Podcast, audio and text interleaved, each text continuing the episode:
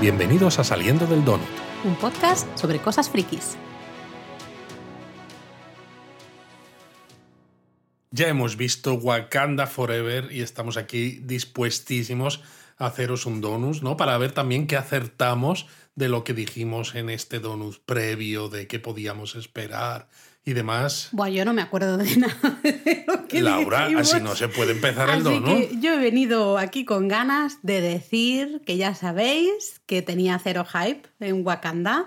Eh, probablemente, esto lo estuvimos luego, después de grabar ese donut al que tú hacías referencia, Luis, lo estuvimos hablando, ¿no? Que probablemente era porque no quería llorar y no quería enfrentarme, ¿no? A, a todo eso. Sí, porque hay películas que a lo mejor sabes que te vas a emocionar, pero no te lo esperas tanto o no sabes dónde te vas a emocionar, como en sí. las de, por ejemplo, Infinity War, Sí, Endgame, ¿no? Sabes que va a haber momentos muy intensos, pero no sabes exactamente en qué parte de la película y tal. Y claro, aquí, ¿no? Con toda la historia previa que había, ¿no? Con el fallecimiento de Chadwick Boseman y todo lo que eso supuso para el director, para el equipo, para los actores, para toda la familia Marvel, ¿no? Y demás. Pues la verdad es que se pintaba un poco duro. Sí, eh, entonces, bueno, eso, yo no tenía cero hype y yo lo reconocí aquí. eh, Tenía ganas de ver la película, sí, pero me refiero, bueno, pues tampoco estaba ni nerviosa, ni emocionada, ni con ganas, sino simplemente, bueno, pues vamos a ir al cine tal día que se estrena y, y ya está, vamos a ver la película, ¿no? Y salí del cine, eh, vamos, súper feliz, muy contenta, no sé si contento es la palabra, pero, pero digamos que me gustó muchísimo. Creo que... mm, eh, Wakanda Forever se coloca arriba, bastante arriba en, en mi lista. Algún día tendremos que sentarnos a hacer. Eso es imposible, es Ya imposible hacer una lista. De todas maneras, Pero estamos es de a punto de acabar ¿eh? la fase 4 en cuanto Sí. veamos el especial de Navidad de los Guardianes de la Galaxia. vamos, que no cuenta mucho para lo que sería. No, la pero a lo mejor no sé si hacer un top de películas de Marvel, porque ya hay muchísimas, porque estamos, eso, final de fase 4, pero a lo mejor cuando hagamos ese donut de recapitulación de qué ha sido la fase 4, Intentar organizar la fase 4. a lo mejor sí. Bueno, A lo mejor ser. podemos hacerlo en dos fases, dos partes, ¿no? Eh, fase 4 cinematográfica, fase 4 televisiva, para darnos un poquito más de, de Ah, margen. mm, Bueno, podría, o podemos intentar hacer las dos cosas, todo, ¿no? A la vez. No, sé, porque yo no soy capaz de situar a una película o a una serie por encima, ¿no? Porque para mí son aspectos muy diferentes. Bueno, pues esto también daría que Bueno, hablar. bueno. Pero bueno, nos estamos liando. Yo solo quería decir eso, que me ha encantado esta, esta película. Me ha A gustado pesar de sus 2 horas 41 minutos. Dos horas 41 minutos, sí que hay un momento, creo que estamos de acuerdo, en que parece como que va a perder el ritmo, que dices, Sí, ay, que nos sí, caemos, pero como que te recuperas muy rápido, se recupera A muy mí, a rápido. mí me sorprendió mucho, porque es eso, hay un momento en la película que por un lado me gusta cómo la llevan, ¿no? que luego hablaremos un poco más de esto, ¿no? a nivel de historia me refiero, cómo encajan las, eh, las cosas que van pasando, pero sí, es verdad que parece que pierde un poco de ritmo, pero cuando acaba la película, yo me estaba preguntando, ¿cómo, cómo que acaba la película? Si eran dos horas 41 minutos, si es una de las pelis más largas ¿no? de, de toda la fase 4 y demás, ¿qué me estás contando que ya se está acabando? Es curioso. Eh, Luis, pon la sirena porque yo necesito hablar con libertad y es que si aquí pensando que no podemos decir según qué cosas, no me siento libre. Así que pon la sirena, por favor. Bueno, ahora que ya tienes la sirena, ya podemos hablar libremente. Y antes de entrar en, en materia, yo me gustaría decir que, como siempre, eh, los teasers y los trailers son tramposísimos, porque aquí también hay frases que luego no salen exactamente igual, sino diferentes. están como manipuladas. Está manipulado. Luego, la gran mayoría del tráiler es el comienzo de la película. Totalmente. Curiosamente, también te ponen imágenes del de- de final, justo del finalísimo. final que dices, me cago en la Pero leche. vamos, que empieza la película y dices, eh, check, check, check, check, check, vale, ya está, ya, está. es el tráiler, ¿no? Básicamente. Efectivamente. Eh, bueno, me ha gustado mucho cómo empieza la película, porque desde el minuto cero hay que enfrentarse al, entre comillas, problema que tenía esta película, que era, pues claro, la, la muerte del actor principal, del personaje, ¿no? Con él. Sí, pero han sido muy valientes, yo creo, porque yo pensaba que iban a empezar directamente con el funeral, ¿no? Que ya estaría, exacto, ya estaría muerto. Que ya estaría muerto, pues, ¿no? Esas escenas que se veían en el teaser y en el tráiler, que claramente eran un funeral, ¿no? Quizás un poco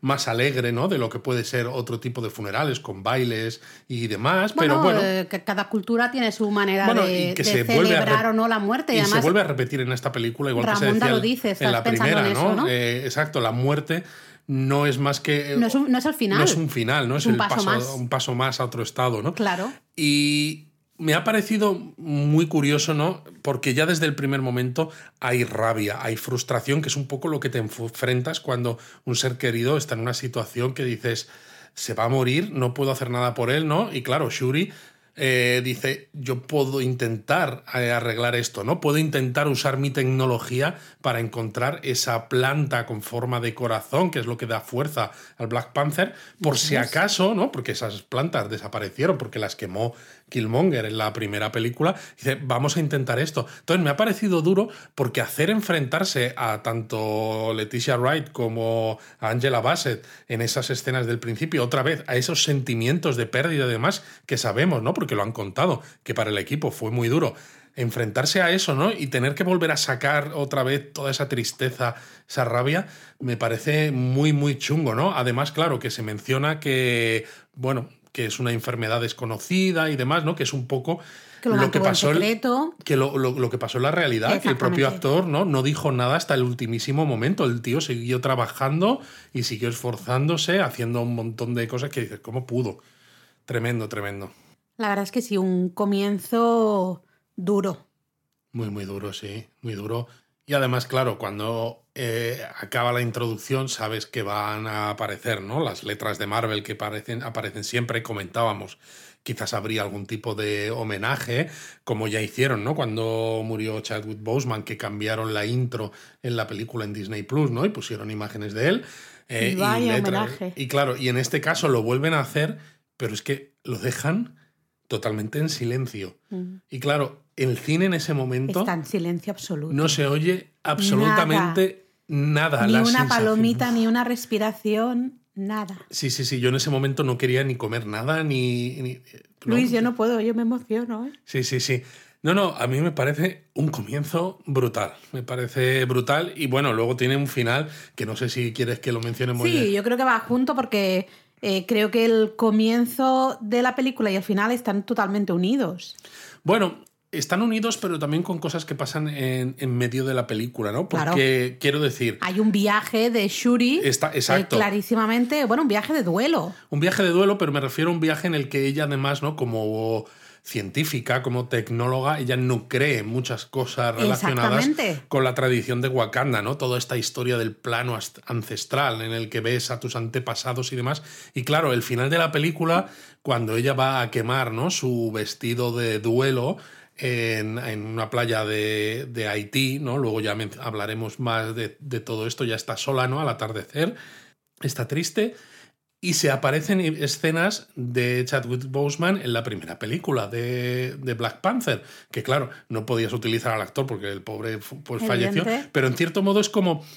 No, sé, no es solamente un homenaje para mí, sino también es como mostrar que, que Shuri en ese momento, ¿no?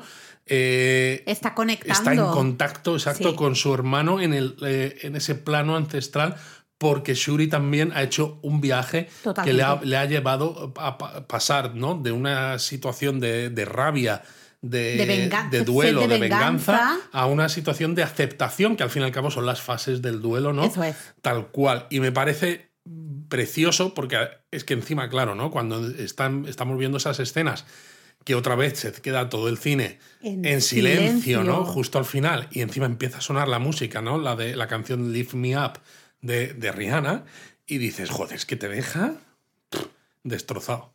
Sí, el comienzo es como quitar una tirita, ¿no? Pum, de golpe. Eh, duele, ¿no? Pero lo hacen de golpe porque es como hay que tratar esa falta. Y. Y el final, pues, al final es también es eso, es un poco ese homenaje, esa despedida y ese. ¿Cómo decirlo? Ese legado también, ¿no? De decir, bueno, pues hasta aquí, has llegado tú, pero nosotros seguimos y no, no nos vamos a olvidar.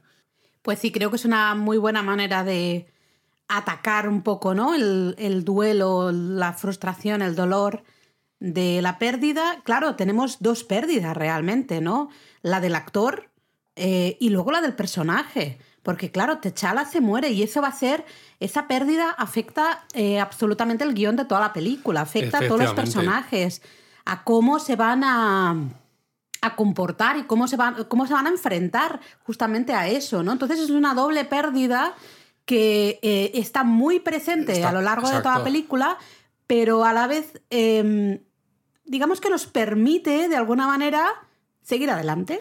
Exacto, y hace que la película sea además muy humana, ¿no? A pesar del presupuesto, a pesar de los sets y demás, es una película muy intimista y yo tengo que decir que me ha gustado mucho, tenía muchas ganas de verla, en parte también por esto, por ver cómo se enfrentaban a ello y no porque sea sádico, ¿no? Sino porque, bueno, ya conté en el donut anterior mi historia personal al final, desgraciadamente, ¿no? Mis padres fallecieron de lo mismo también de un cáncer, eh, y encima mi padre del mismo tipo que Chadwick Boseman, y para mí también era una manera, ¿no? Pues de, de, enfrentarme a eso, porque claro, yo pasé por todas esas fases de duelo, ¿no? Toda esa sensación de a la mierda todo, nada tiene sentido, eh, qué injusta es la vida, y te sientes muy identificado, y creo que cuando tienes, has tenido una pérdida, ¿no? De un ser querido, eh, por una situación así parecida, o yo creo que cualquier tipo de pérdida, esta película en concreto se vuelve muy visceral, ¿no? Te, te, habla a ti, ¿no? A las entrañas de una manera que independientemente de si te gusta más o menos Wakanda, Black Panther o los héroes de Marvel o de quien sea,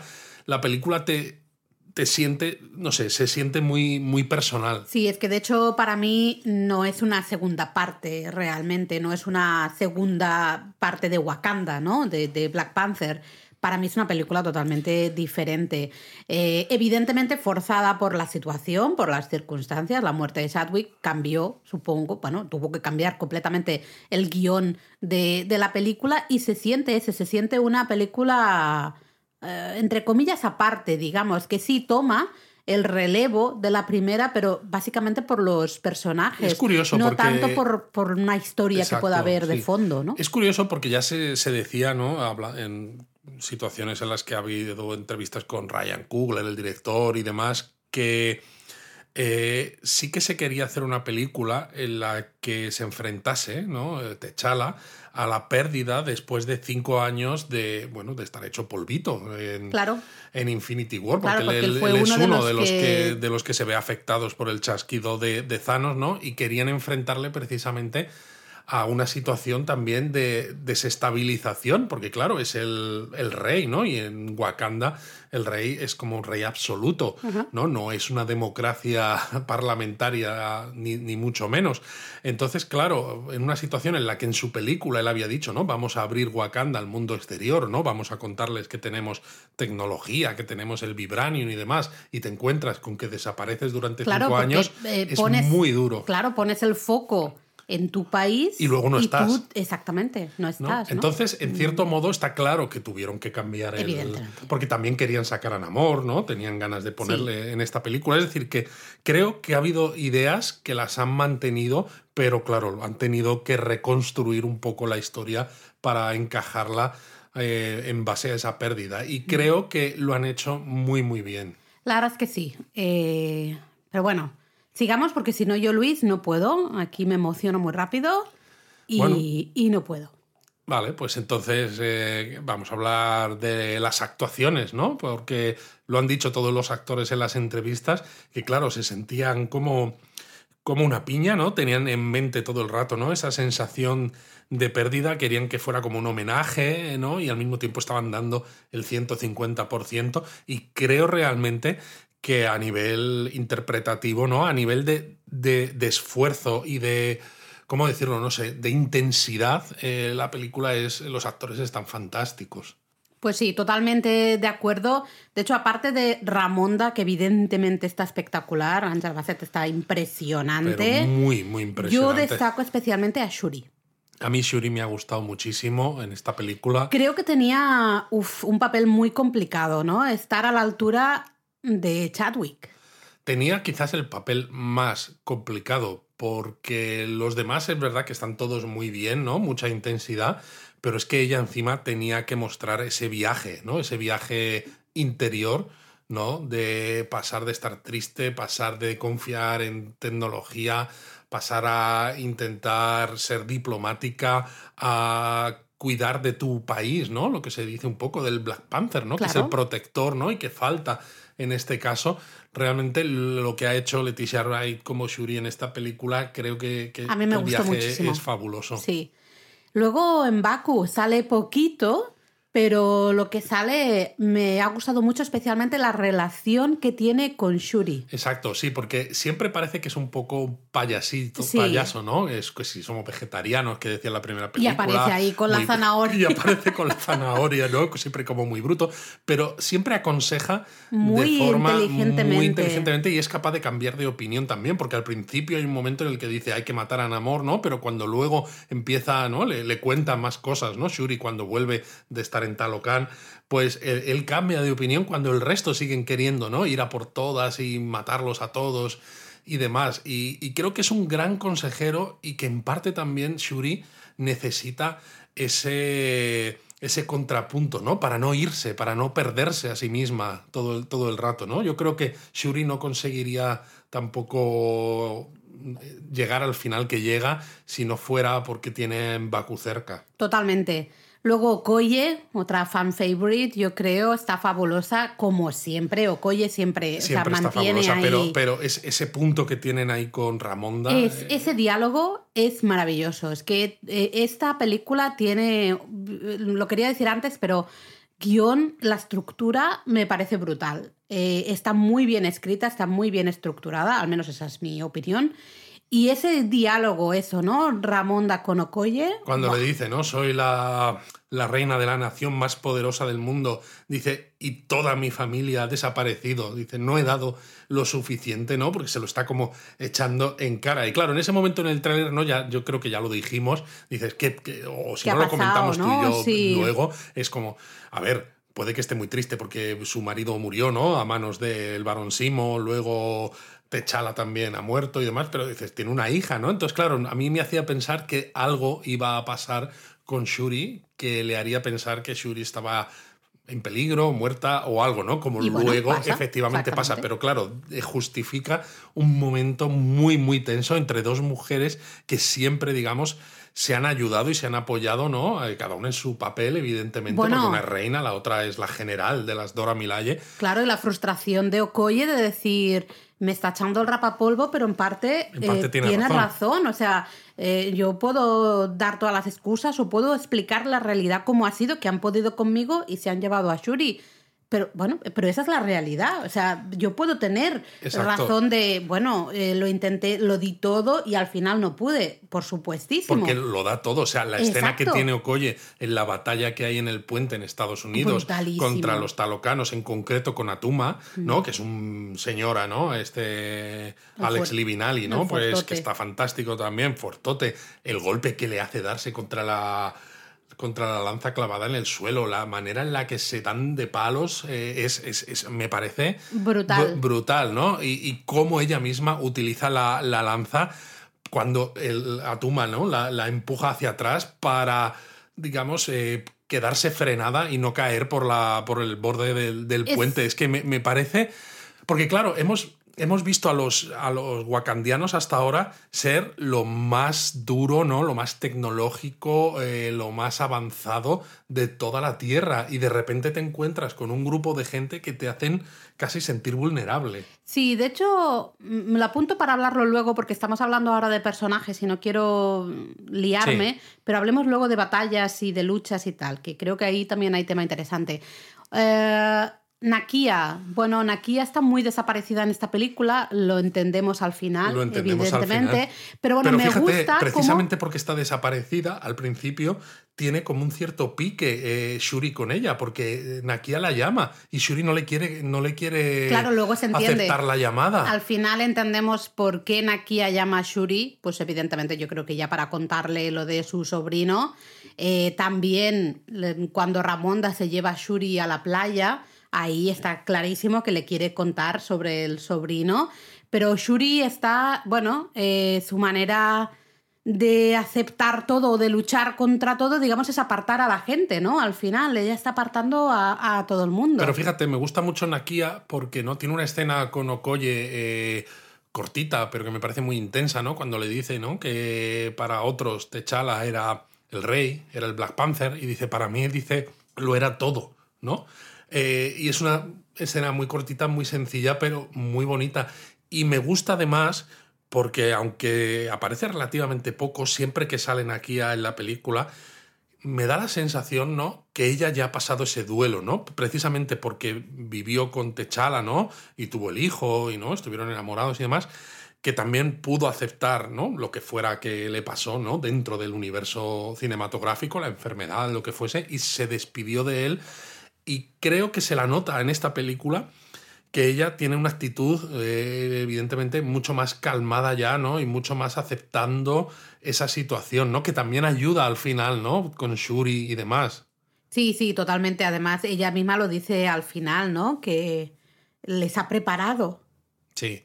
Pero lo que quería decir es que me gusta que sale poquito, pero también cuando la usan tiene bastante sentido, ¿no? Porque la usan justamente para eh, Ramonda la manda a buscar ¿no? a Shuri. Eso es. Eh, y dices, hombre, porque, claro, realmente a lo mejor como guerrera sería mejor Okoye, pero claro, tenemos el pique, la chao de las Dora Milaje. Pero también ella es una espía. Exactamente. Eh, ya vimos en la primera película de, Black Panther, Anakia, ¿no? Pues justamente es una que estaba. de estas que están infiltradas. Eso es, ¿no? Entonces, ahí como que encaja muy bien eh, justamente para, para la relación de todos esos personajes, ¿no? Y, bueno... Y encaja eh, muy bien de todas maneras también porque hay un momento en el que le, dice a Shuri, ¿no? Ella misma se pone, es, ¿a quién has visto cuando has tomado la hierba, ¿no? Que nos estamos adelantando un poco, pero hay un momento, ¿no? En el que Nakia sabe que algo pasa con, con Shuri, ¿no? Que hay algo oscuro con, con Shuri, ¿no? Que no está bien y, la confronta, que, es también eh, interesante, porque es eso, no, no, no, miran para otro lado, ¿no? Dejando que Shuri haga lo que quiera, ¿no? Y al final yo creo que esto también ayuda a que Shuri tenga ese cambio de, actitud del que luego hablaremos. ¿Y nuevo personaje? Iron Heart. Pues me ha gustado mucho. A ver, a mí todos los personajes que llevan armaduras y esto, ¿no? Y que vuelen, estilo Iron Man, a mí, a mí me gusta. Y me ha gustado además porque tiene, es muy natural, ¿no? Como está muy realista, ¿no? sí, ¿no? Es una niña prodigio en el MIT, ¿no? Allí en, Cambridge, Massachusetts, en frente de Boston. Y, pero claro, no está metida en el mundo superheroico, ¿no? A pesar de que tenga esta armadura casera y, y demás pero la manera en la que cuando no llega el FBI o cuando llegan los talocanos, y la manera en la que habla, ¿no? las frases que dice, el cómo se asusta un poco, da, una sensación muy, muy natural y me gusta. Yo, eh, la actriz me ha costado mucho como Ridi, me ha gustado muchísimo. La verdad creo que tiene este puntito que tú dices de inocencia, juventud, un poco de la chulería de la juventud. Total, total. Eh, pero a la vez también el sentirse con miedo o perdida o diciendo qué carajo está pasando, ¿no? Entonces, ese, equilibrio me, ha gustado mucho. Y también muy bonito, ¿no? Que en el poco espacio que tiene, porque al fin y al cabo muy em, poco, eh, empieza en esta película su historia, ¿no? Sabemos que tiene una serie después, pero tiene mucha, mucha química con los wakandianos, ¿no? Porque la propia reina, Ramonda, la protege de, de Namor eh, y ella se siente muy eh, en deuda ¿no? con, con Ramonda por esta, por esta protección. Eh, luego, por ejemplo, pues también ¿no? se ve al final que tiene con, con Shuri, ¿no? Tiene una también muy buena relación. al final, ¿no? Hay muy. Bueno, bueno porque pues son dos chicas jóvenes. Dos chicas jóvenes que han dos chicas muy inteligentes. Exacto, que han pasado cosas chungas. Dos chicas muy tecnológicas, ¿no? Muy científicas. Entonces, esa parte, pues tienen de, de unión. Em, yo eso sí, ¿qué tal el, traje de Ironheart, el, el, segundo, ya el formal, digamos? Bueno, es diferente. Eh, evidentemente creo que no lo tenían fácil porque, claro, no vas a hacer algo que sea demasiado parecido a, Iron Man. Eh, tiene algunos rasgos que sí que me recuerdan, ¿no? El traje, la armadura actual que ella usa en los cómics, aunque la parte de los hombros en la película es bastante más a lo bestia, ¿no? Muy, para, para, tener esas armas y demás. No me ha desagradado. Sé que he leído que, que a mucha gente le ha dejado un poco ah, yo no feo, pero a mí me ha gustado. Yo lo único que puedo decir es que ya por fin Marvel, Disney están unidos más que nunca porque los ojos de Ironheart, de esa armadura, son clarísimamente los mismos, decidme que no soy la única que lo ha pensado, los mismos ojos eh, de Eva, de Eve, de la, la, robot eh, novia de Wally. Son los mismos ojos. Era exactamente bueno, si igual. tú lo dices, a ver qué, qué piensan los donuteros. Decidme Oye, sí, por que cierto, no soy la única que, que lo vio. Laura- Yo estaba en el cine y dije, pero esta es Eve, son los ojos de Eve. Hablando de, de armaduras, ¿qué tal las armaduras de los ángeles de medianoche, los Midnight Angels? Bueno, horroroso. Okoye, estoy contigo. Eso es terrible. A ver, Es- queda un poco mal la parte de la cabeza, porque claro, ¿no? Eh, Tiene como unas cosas que cuelgan. Es También es, es horrible. muy, eh, desde un punto de vista eh, cultural, ¿no? Es una armadura que, que bebe mucho, ¿no? De esos. De, de esos objetos culturales ancestrales de, de esa, de esa cultura, ¿no? Y me, me ha gustado mucho, sobre todo, porque se parece mucho a los cómics. Y, Se parecerá mucho a los cómics, te lo compro, y porque me ha gustado también ver a, fotos. ver a Aneka, ¿no? También ahí, aunque sale también muy poquito, pero verla con esa, esa relación con, con, lo diré, con su chica, que es la otra Dora Milaje. Yo no me acuerdo del nombre, ya lo sabes. Ayo, con Ayo, exacto. Ah, sí, ah, yo, claro. Claro. No, Eh, no me acuerdo. Ah, sí, sí. Bueno, eh, me has preguntado y casi no me has dejado hablar porque te has puesto tú a hablar, pero es que es eso, horrible. Yo entiendo que el traje es igual, porque de hecho luego me enseñaste una, una imagen del cómic, de acuerdo, es igual que en los cómics, te lo compro, pero es horrible. Yo estoy con Okoye que eso no tiene ningún... Vamos. Pues a mí me mola. A mí me obligas a ponerme eso y también me cabreo como se cabrea Okoye, la Muy verdad. bien. Es terrible. Eh, Especialmente lo es la, la- la máscara, ¿no? La parte de la cara es muy rara. Sí, no me gusta nada. justo. Así que bueno, eh, Bueno, ahí queda. ¿De los talocanos hablamos luego o no?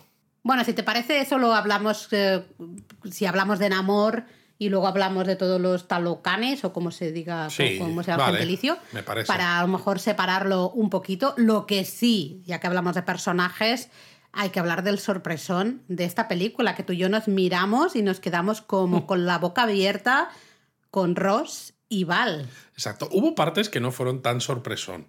Porque ya habíamos comentado algo en el donut anterior y yo luego a posteriori te había comentado algunas cosas. Sí, pero, me que refiero sean a la sorpresa Sí. de que son ex marido que- y exacto, mujer. de que son ex, ¿no? El, el- el agente Ross de la CIA y resulta que Val es encima la directora Fontaine, es la directora de la CIA, que dices, me cago en la leche. Y cuando ya dice sí que es mi ex, mi ex es mi jefa, yo a mí Es ya su me, me- jefa me y dio- su ex mujer, ¿no? Eh, tremendísimo. Es verdad que tú sí que habías comentado en el Donut que, eh, bueno, yo decía, ¿no? Que ese ataque en el barco que veíamos en el tráiler podía ser la CIA o era parecía que podía ser algún organismo de estos Que de hecho se ve al principio ya, ¿no? Que las Naciones Unidas están buscando Ya digo, sí precisamente. Y como a- Ramonda le- les pone en su sitio, Hombre, les ¿no? pone en su sitio estupendamente, ¿no? Pero, Pero luego yo no me esperaba para nada Pero fíjate- esa relación entre estos No, dos. eso no, ¿eh? desde luego. Pero sí que te comenté fuera del donut, que está bien que lo digas ahora, que confirmes que efectivamente te lo comenté. No vaya a ser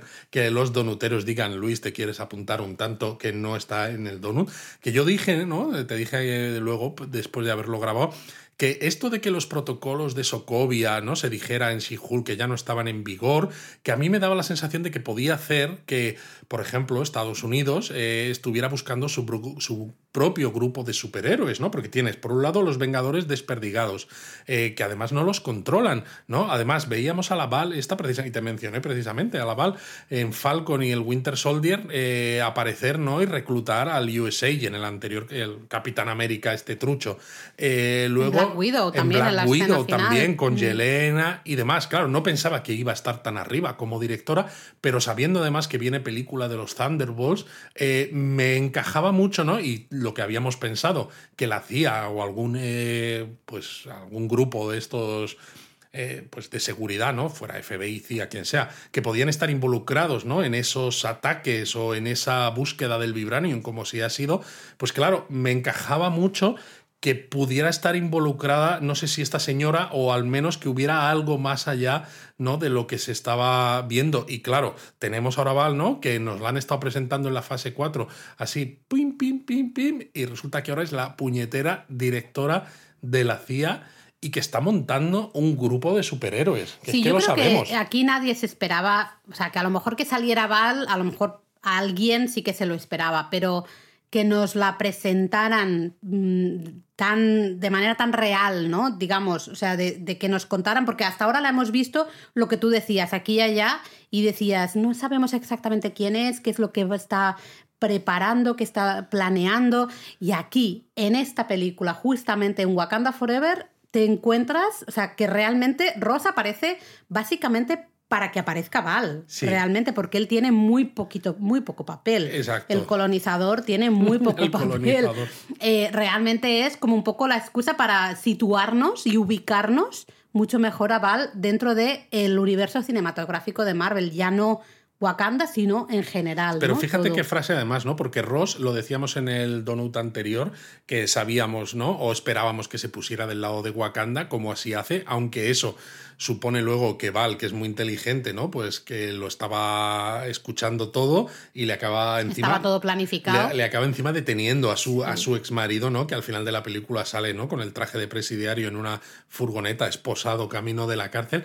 Pero eh, lo que quería decir con esto, ¿no? Es que eh, realmente eh, se me ha ido. Se, me ha ido de la cabeza Laura, pero nada, ya me, ya, me, ya me he recuperado. Tiene una frase, ¿no? Cuando hablan en la casa de él, antes de que le detenga, que le habla de la situación del resto del mundo con respecto a Wakanda y de cómo eh, Wakanda, ¿no? Para él no, no ha actuado mal y dice, habría que ver qué pasaría si fuera Estados Unidos el único país con vibranium, ¿no? Y le dice Val, dice, de, sueño con eso todos los días, lo cual te demuestra mucho también, creo, un poco cuál va a ser el futuro de estos Thunderbolts, ¿no? Que es, con- creo, la película con la que va a acabar la fase 5. Es decir, a pesar de todo, la fase 5 creo que va, porque además va a estar Secret Invasion, ¿no? Con los Skrulls infiltrados y demás, creo que va a ser también una fase en la que vamos a sufrir como espectadores en el sentido de que la gente, los personajes a los que queremos van a estar en una situación más eh, dura ¿no? y más chunga que nunca, porque va a estar Kang, van a estar los Skrulls, los Thunderbolts haciendo lo suyo, ¿no? O sea, hasta que se aglutinen otra vez para luchar contra todo eso, ¿no? En las dos películas de Vengadores que vienen en fase 6, nos van a hacer pasar una fase 5 jorobada y esta señora va a tener importancia. Y para los que estaban ahí quejándose todo el puñetero día, quejándose de que la fase 4, cada película, cada serie va por su lado y que nada estaba conectado y que todo el mundo quería ya un endgame ahora mismo, ya mismo, pues ala, toma. Eh, aquí empiezan a conectar de una manera muy sorprendente realmente. Yo no me lo esperaba para nada tanta, tanta entre comillas, ¿no? Pero mm, tanta presencia de Val justamente en, en Wakanda y creo que es una manera de enlazarla muy bien con muchas otras series y muchas otras películas y el futuro y de lo que viene también en, en esta siguiente fase, la fase 5, ¿no? Luego también visualmente, hablemos eh, de la película. Visualmente me gusta, me gusta mucho. Cinematográficamente creo que está muy bien. Creo que se pasa un poco a veces Ryan Coogler con las escenas a cámara lenta, ¿no? Para en escenas así que son muy espectaculares para que te es- espectacularice más. A mí eso, espectador. fíjate, no me ha molestado, de hecho no había caído hasta que lo acabas de, de decir tú.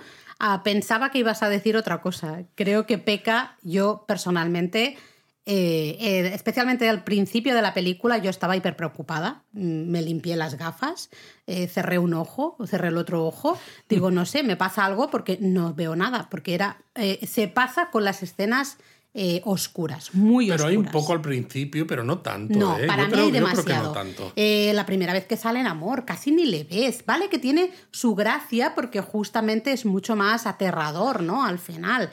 Pero porque es claro, se está infiltrando en Wakanda, ha entrado ahí, la, la defensa de Wakanda, ¿no? L- La gente que controla los ríos y demás, la frontera del río y demás, nadie sabe cómo ha llegado, se ha colado ahí, claro, evidentemente. eh, claro, da mucho miedo, pero yo estaba súper rayada de que me, a mí me pasaba algo en la vista porque no veía nada, estaba muy oscuro. Entonces a mí esa parte no me ha gustado, era demasiado oscuro, yo quería ver un poquito más pero visualmente la película me ha encantado. Sí, a mí además me encanta el uso de, ¿no? El dónde coloca las cámaras en ciertos momentos. Eh, por ejemplo, ¿no? Hay una escena en la que en Baku, estando en Wakanda, cuando atacan los talocanos, ¿no? Se lanza al agua y la cámara le sigue prácticamente justo detrás, ¿no? Que, que, casi sientes cómo entra en el agua, cómo se sumerge, me, me flipa. O cuando al final, ¿no? En el barco este wakandiano, ¿no? En esta última batalla, las Doras se lanzan por la borda atadas a unas cuerdas, sujetados por los Jabari, y la cámara también salta por la borda, ¿no? Y la sigue, me parece que está, eh, está, o sea, está rodado con mucho gusto. Y me ha gustado mucho también cómo está rodado el vuelo de, de Namor. ¿no? Eh, porque, claro, con esos, esas alas que tiene en los, en los tobillos, eh, los movimientos que hace no son exactamente de, un ave, ¿no? Sino que salta para un lado, para el otro, ¿no? Como en tic-tacs. Y me ha gustado, me ha gustado mucho. Funciona mejor de lo que pensaba que funcionaría. Y luego también creo que nos ha gustado, eso lo esperábamos, ¿no? Que el efecto especial debajo del agua, es verdad que se grabaron muchas escenas debajo del agua. Bueno, claro, los actores tuvieron que entrenar mucho para ser capaces de aguantar la respiración cuanto más mejor. Y se nota porque hay muchas escenas que la luz, los propios actores y demás, que están dentro de agua, ¿no? Y se nota en la, en la piel, en la cara. Hay ciertas cosas que a veces claro, a los efectos especiales, pues miran, no digo que yo que no, miran mucho el pelo, ¿no? Que flote el pelo de tal manera y tal y cual. Y a veces se pasan. Sí, a veces se pasan uno y luego eh, eh, les faltan otro tipo de detalles, ¿no? Como cómo impacta eso, cómo estás, la presión del agua, pues en la piel. Y la, propia, la propia iluminación, porque yo, por ejemplo, ¿no? Sé que no me gusta comparar y siempre lo decimos, pero claro, dices, joder, Namor, Aquaman, ¿no? Son dos personajes muy similares. Eh, tú no viste Aquaman porque no tenías ni ganas, la vimos Eric y yo solos. Y muchas de esas escenas submarinas, uno, ¿no? Lo de los pelos, ¿no? Que dices, bueno, ya están con los típicos efectos especiales de los pelos aquí flotando para que se note que está en el agua. Pero luego la iluminación me, resultaba muy, falsa. muy artificial, muy, muy falsa, ¿no? Y aquí está hecho que, no sé, hay muchas escenas, sobre todo cuando nos presentan Talocan. Bueno, qué preciosidad. Oh, eh, ese momento en que Namor lleva a Shuri, ¿no? Le va enseñando y le va explicando su historia y le va enseñando, ¿no? Dónde vive y la gente y ella ve a los niños jugando y qué preciosidad y, esa, y esa música. maravilla. Buah, con esa canción además no que es que muy bonito. bueno bueno bueno bueno. Eh, ya solo por eso eh, merece yo en ese momento estaba en plan de pero qué mm, puñetera maravilla es esto no me pareció hiper bonito muy bonito. O sea que visualmente se lleva, vamos, de, la, de todo. Claro, y este momento ¿no? es ese en el que justifica que la reina diga a Okoye lo que hemos mencionado antes, ¿no? De toda mi familia ha desaparecido, porque hay un momento en el que Shuri, eh, digamos que está como, bueno, como rehén, ¿no? Ella y Riri Williams de, de Namor, en principio Namor, claro, quiere matar a Riri Williams porque ella es la responsable de haber hecho el detector de vibranium con el que eh, la CIA ¿no? y los franceses y todos los países han, encontrado, han encontrado eh, vibranium submarino y han puesto en el mapa que existe ¿no? ese vibranium y claro, eh, ellos al final, los talocanos, vivían pues un poco al margen de la humanidad, ¿no? Porque precisamente al vivir bajo el agua es no tenemos que tener ningún tipo de relación con el resto de las naciones del mundo y no queremos tenerla. Me lo has puesto un poco a huevo hablando mal porque quería hablar justamente de la trama, de la, del guion de la película, ¿no? de la estructura. Me parece que está muy bien llevado. Primero, la excusa, entre comillas, ¿no? del de, pueblo de Namor, de los talocanos. De Namor, de cómo nos explican en relativamente poco rato, nos explican quién es Namor, quiénes son esos talocanos, por qué están ahí y también por qué eh, no quieren saber nada del mundo de la superficie, ¿no? Entonces, por eso, eh, cuando están todas estas naciones, como tú decías, intentando buscar ese vibranium en las profundidades de los océanos, pues claro, eso les empieza a dar un poco de miedo porque saben que en algún momento quizá les puedan descubrir. ¿no? Eh, me ha gustado mucho cómo se explica todo, creo que ahí no queda nada que digas, bueno, esto es un poquito, mira, me lo creo porque estoy viendo una película y me lo tengo que creer, ¿no? Creo que todo tiene muchísimo sentido. Sí, Yo lo por- compré todo absolutamente. Sí, porque además, a lo mejor lo podríamos hablar después cuando hablemos de Namor en- específicamente, ¿no? Pero ha habido gente que se ha quejado de los cambios que ha habido con respecto a Namor y con alguna gente discutía yo en redes sociales, ¿no? Que me decían incluso que Aquaman se parecía más al Namor de los cómics que este Namor. Y yo lo que tengo que decir aquí es que menos, mar- menos mal que Marvel hace lo que le sale de las narices con respecto a las películas, porque toma lo que funciona bien y lo que no lo, lo deja, porque si no, o sea, si tú metes un Namor, ¿no? O un Atlantis en lugar de Talocan, ¿no? De historia grecorromana, donde los eh, habitantes de esta ciudad o de este reino siempre han sido submarinos y, y demás, ¿no? Te pierdes, por un lado, que hayan sido humanos y que hayan tomado, ¿no? Esa esa planta que de nuevo es muy parecida a la de Wakanda que, y que de nuevo eh, es especial precisamente por la influencia del vibranium, en este caso submarino, y cómo eso encaja para hacer que luego Wakanda, Shuri en este caso, sea capaz de, devolver a Wakanda la posibilidad de tener esas plantas con forma de corazón, que es lo que hace posible que vuelva a existir un Black Panther. Y es lo que hace además que haya ese paralelismo entre los dos pueblos que encaja perfectamente con el final de la película y con el cambio, eh, con ese arco de personaje tan importante que hemos dicho que tiene Shuri. Y hace que tú como espectador eh, veas a los talocanos, especialmente a Namor. Yo salí, ya lo digo ya, eh, salí enamoradísima, perdida de Namor. No, no físicamente, eh, no tanto físicamente, sino de que me parece un personaje muy redondo y es una historia muy redonda. Tú como espectador, al menos yo, en parte estaba a favor de Namor. O sea, o, más que a favor, le entendía perfectamente. Y de hecho a mí eh, la película pasaba, lo pasé muy mal cuando eh, estaban los talocanos luchando con los wakandianos. ¿Por qué? Porque dices, no quiero que se peleen. No. Porque realmente... Pero lo hemos dicho en son otros donuts sobre pelis de Marvel, ¿no? Que cuando mejor funcionan los malos es cuando Cuando realmente. conectas con Cuando ellos. conectas con ellos, ¿no? Como, como pasaba en Thor Love and Thunder, ¿no? Con el personaje interpretado por Christian, por Christian Bale, ¿no? Entiendes, ¿no? Esa, ese dolor Es que, que, tiene me parece dentro. mucho más redondo. Un personaje, nos explican una historia y tiene, es lo que decía antes, no tiene sentido todo eso. y Yo puedo conectar. Yo no, no vivo De en hecho, las profundidades fíjate- del mar ni. Claro, y fíjate si pero conectas- conecto con esa gente. Que al principio, cuando Namor te está contando sus historias, ¿no? Y por qué quieren permanecer ocultos, tú lo entiendes. Y cuando luego te dice, no, es que quiero matar a la científica para. Y dices, no, por favor, Namor, no vayas por este camino porque yo me gusta estar de tu lado, me gusta pensar que no eres tan malo y no quiero tener que estar en contra de ti. Entonces, a mí, este tipo de personajes creo que demuestran que están muy bien escritos, porque realmente un personaje que te dice, me quiero cargar a una jovencita, ¿no? De 19, 20 años, lo que tenga Riri, no lo sé. Ostras, o sea, no puedes estar a favor Exacto, de no eso. puedes. Eh, por más que el fin justifica los medios, no, vamos a ver, ¿no? Mm, no.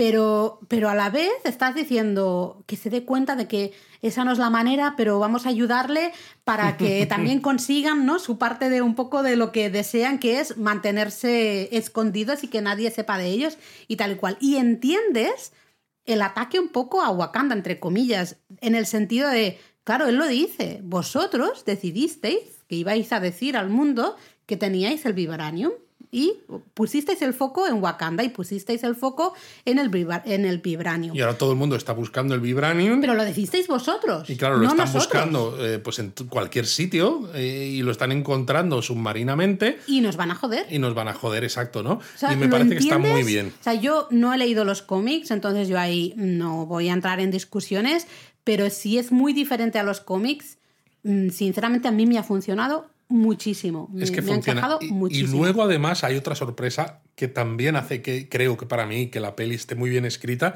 que no nos lo esperábamos nadie, que es la muerte de Ramonda.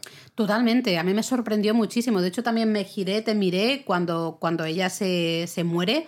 Porque además se no muere salvando a. Riri Williams, ¿no? De que no muera ahogada, pero ella no puede eh, superar, ¿no? Eh, pues eso, eh, el agua, ¿no? En el que están sumergidas después del ataque de Namor y los talocanos a, a Wakanda, que de nuevo, ¿no? También te deja totalmente roto, ya no solo porque muera Ramonda, ¿no? Después de todas las pérdidas que ha habido en esta película, sino porque es eso, hasta este momento Wakanda era la nación más poderosa del mundo y ves cómo cae. Se está desintegrando. De una manera casi. brutal. Y encima, claro, está Namor atacando y es, pero es que si ya casi no queda nadie más, o sea, está Shuri, ya, o sea, eh, es una sensación de... Dios mío, o sea, cuando más débiles están, absoluta. exactamente, ¿no? Más, más hostias les dan. Y digo que está muy bien hecho y está muy bien escrito porque cuando luego Shuri, ¿no? Utilizando un colgante que le, ha regalado un amor cuando está en Talocan, ¿no? Eh, consigue, pues eso, que con esas fibras que tiene ese colgante, que tiene que ver con eh, lo que ellos tomaron La para planta poder. original Exacto. de los talocanes, ¿no? Exacto, para poder respirar debajo del agua, pues claro, tiene mucha relación con la planta de, de Wakanda, porque al final también ha sido afectada por el vibranium. Y usa además el ADN de T'Challa. Exacto, usa el ADN de Juega T'Challa con las dos cosas. y con- consigue volver a generar esa planta, se la toma y se convierte en Black Panther, que también es un momentazo, pero como suele pasar, ¿no? Una vez que tú te tomas esa planta, ¿no? Hecha liquidito, eh, se supone que pasas a este plano ancestral. plano ancestral en el que ella no cree porque ella es muy científica y claro, vemos una sala del trono y Bueno, no primero, sabemos quién ella está, está, debajo del agua. Sí, ella está Eh, debajo como del agua. si fuera realmente, eh, piensas, bueno, se va a encontrar como a su madre, que ha muerto ahogada. Pero por eso digo que está muy bien escrito, porque tal como te lo muestran y con la sala del trono, ¿no? Que está girado, que no sabes quién está sentado, piensas, no puede ser Techala porque el actor está muerto. Por desgracia, Y sabes que no puede ser Claro, pero T'Challa. dices, ya está, claro, por eso me han matado a Ramonda, va a ser Ramonda ahora estupendamente, igual que, lo Techala vio lógico, ¿no? a su padre. Pero no, es otra de las grandes sorpresas. eh, porque está nuestro villano favorito de la primera película. Yo creo que nadie se esperaba que saliera. No, la verdad es que no. Michael B. Jordan como Killmonger. Killmonger eh, y me gusta mucho porque encaja muchísimo, porque tenemos a una Shuri que está totalmente rota y rota eh, en un sentido de sed de venganza absoluta. Bueno, el porque, propio claro, Killmonger le dice, vas a ser como diplomático, vas a ser buenecito como te, como Techala, como tu hermano, o vas a ser resolutiva como yo. Tremendo. Y encaja muy bien que se le aparezca a él, porque él, por su sed de venganza también, eh, pues hizo lo que hizo, ¿no? Y, y- y se, se convirtió en rey de Wakanda, se convirtió en ese Black Panther temporalmente y tal y cual, ¿no? Eh, quemó todas las, las hierbas. Y de claro. hecho sale fuego de esa, de esa sala del trono Claro, llena de agua. Shuri se acuerda y le echan cara a eso, ¿no? De por tu culpa murió mi hermano. Porque si hubiese habido hierbas de estas. Bueno, las- eso es lo que ella las- cree, porque... Evidentemente, yo estoy diciendo, estamos en la mente Claro, de claro. Shuri, el plano ancestral, si hay que De hecho, él entenderlo de alguna manera, dije, es la mente. tú tampoco crees en el plano ancestral. Pero y ella aquí- dice, no. No, pero aquí estamos. Porque todo es, para mí, yo también, el plano ancestral, como yo lo entiendo, es que es un momento de es como un sueño, ¿no? Conectas con tu mente, una, una construcción que hay en tu mente y depende de tu, Bueno, depende. tus, tus sentimientos, de cómo tú estás, eh, pues conectas con ciertos recuerdos y es decir, ciertas personas. Yo creo que depende. La película es lo bastante, lo bastante ambigua, ¿no? Como para hacerte pensar eso, ¿no? Que es algo que tú tienes contigo mismo, ¿no? Y con quien tienes tú en la cabeza y en tu corazón, pero que también podría ser que sí que exista ese plano ancestral en el momento en el que tú, eh, ¿no? Te abres y, y vives con, Bueno. con calma y con Eso es parte de eh, lo que cada uno podemos pensar de la religión o la Totalmente, espiritualidad más totalmente. que religión. Sobre ¿no? todo eso, Eh, espiritualidad. pero me pareció una sorpresa muy chula. Gracias a Dios no se había colado por ningún lado. Menos mal, Nadie menos nos había spoileado nada. Me gustó mucho porque mira que a mí el personaje de Killmonger en la primera película me daba bastante igual. Yo reconozco que, ya lo dije, en la primera peli de Black Panther a mí me da un poco igual, no es de mis favoritas. Entonces, no es que dijera qué ganas tenía de Pues a volver a, mí, ver fíjate. este personaje, pero me encaja muy bien en el, con el- tal como está Shuri psicológicamente en ese momento. eh, Shuri se toma. eh, Shuri se ha pasado toda la película diciendo que ya no hay Black Panther. No tanto por el hecho de que no pueda conseguir replicar la, la hierba esta, la florecita esta de, de forma de corazón, porque realmente ella lo estuvo intentando cuando su hermano Techala estaba muriendo y ella hasta el último momento estaba intentando replicar esa, esa flor. En el momento que T'Challa muere, yo creo que ella dice, se acabó, esto no lo quiero ni tocar más, ¿no? Entonces te pasas media película negando la futura existencia de Black Panther. Ella dice, no, Black Panther ha muerto. T'Challa ha muerto, Black Panther ha muerto y aquí se acabó toda esta historia, estos rollos así raros y demás, se acabó. Entonces ella hace esto porque ya no le queda nada más. Está, o sea, en el, la- la- el camino de salida, ¿no? Realmente, de decir, sí, es que han, han matado a mi madre, eh, todo. O sea, tengo este tío que va, se va a cargar a Wakanda entera. Con un poco la. Más que. Y además creo que más que en Wakanda piensa especialmente en su familia, ¿no? Y piensa especialmente en la rabia que siente por la muerte de su hermano y por la rabia que siente por la muerte de su madre, que ha sido, claro, asesinada por, por Namor. Pero fíjate que, que a mí sí que me O sea, gusta. se perdona, se convierte en Black Panther por no porque dice ha llegado el momento de que sea Black Panther, sino porque es la única manera que tiene de luchar contra Namor y saciar su venganza. O sea, el origen. Claro, de- ya no se convierte ella- en Black Panther por proteger a Wakanda. Eso es, a eso quería llegar. Pero digo que me parece me muy bien el personaje de, de Killmonger, a pesar de lo que digas tú, porque creo que también es algo muy interesante, incluso en la película anterior, que no porque sea ¿no? una película donde todos los protagonistas son negros, ¿no? que fue algo como además de este nivel de, de taquilla y demás, muy importante, sino porque no tienen ningún miedo en criticarse a sí mismos, ¿no? Los wakandianos que, que han fallado, ¿no? Y que han tomado decisiones, porque además se dice en esta película al final, ¿no? Dice, eh, no te creas, tu padre habría matado también a Riri Williams para evitar esto, ¿no? O sea, que Lo real- hizo con su hermano. Justo, justo. Por eso te digo, ¿no? Que, que al final es un personaje que es un villano, el Killmonger, pero que también lo puedes entender porque no son precisamente santos Totalmente. los wakandianos. Y me gusta además porque si os acordáis, en Black Panther, la primera, el traje que, que usa Killmonger es uno de los que le ofrece Shuri a T'Challa, pero que él no que él no quiere, pero que tiene tonos en dorados. Y el traje que tiene Shuri tiene también tonos en dorados, evidentemente mucho más estilizado y demás, pero recuerda casi más al de Killmonger Sí. que al de T'Challa. Sí, eh, totalmente de acuerdo, pero porque es eso, están en una eh, situación mental, digamos, muy parecida, ¿no? Muy, Eh, muy Él parecida. estaba también con una sed de cargarse a todo el mundo, cargarse toda esa mierda, porque se, ahí mm, Wakanda, que, que van ahí de súper Y porque se maravillosos de la muerte. y abandonado porque Claro. su padre murió, ¿no? También abandonado. Bueno, pero no es que muriera. Fue asesinado. Asesinado. Y Shuri está muy, muy parecido, ¿no? En plan de, es que ¿pa' qué tanta historia con Wakanda, no sé qué, no sé cuántos? Y fíjate, mi hermano murió por culpa de este que quemó todas las florecitas estas especiales, no, hubo- no había nada que darle y se me muere.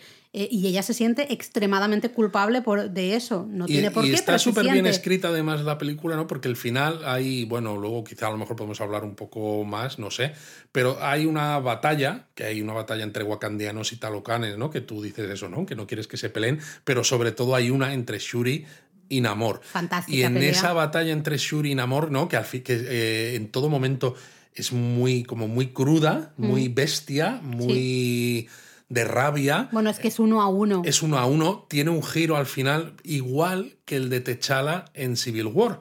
La venganza nos ha consumido, ¿no? Exacto, porque además T'Challa, mm, su padre muere a manos de un ataque de Barón Simo. Y cuando él está a punto de matar al Barón Simo, se da cuenta de lo que ha sufrido también él y eh, se para un momento y consigue tener esa misericordia, o como quieras llamarlo, ¿no? Y decir, si seguimos por este camino nos consumimos, ¿no? Hay que parar es. un momento y justo ella también no empieza a ver y nota esos paralelismos y nosotros como espectadores lo vemos y decimos, Dios mío, es el puñetero legado, ¿no? Del que siempre se ha hablado, que decía Ryan Coogler, el director y demás, ¿no? De Techala, de Chadwick Boseman y tal. Pero es eso, es utilizar cómo ha sido el camino del personaje de T'Challa en el MCU y usarlo más o menos para establecer un paralelismo también con cómo empieza Shuri en esta película y cómo acaba.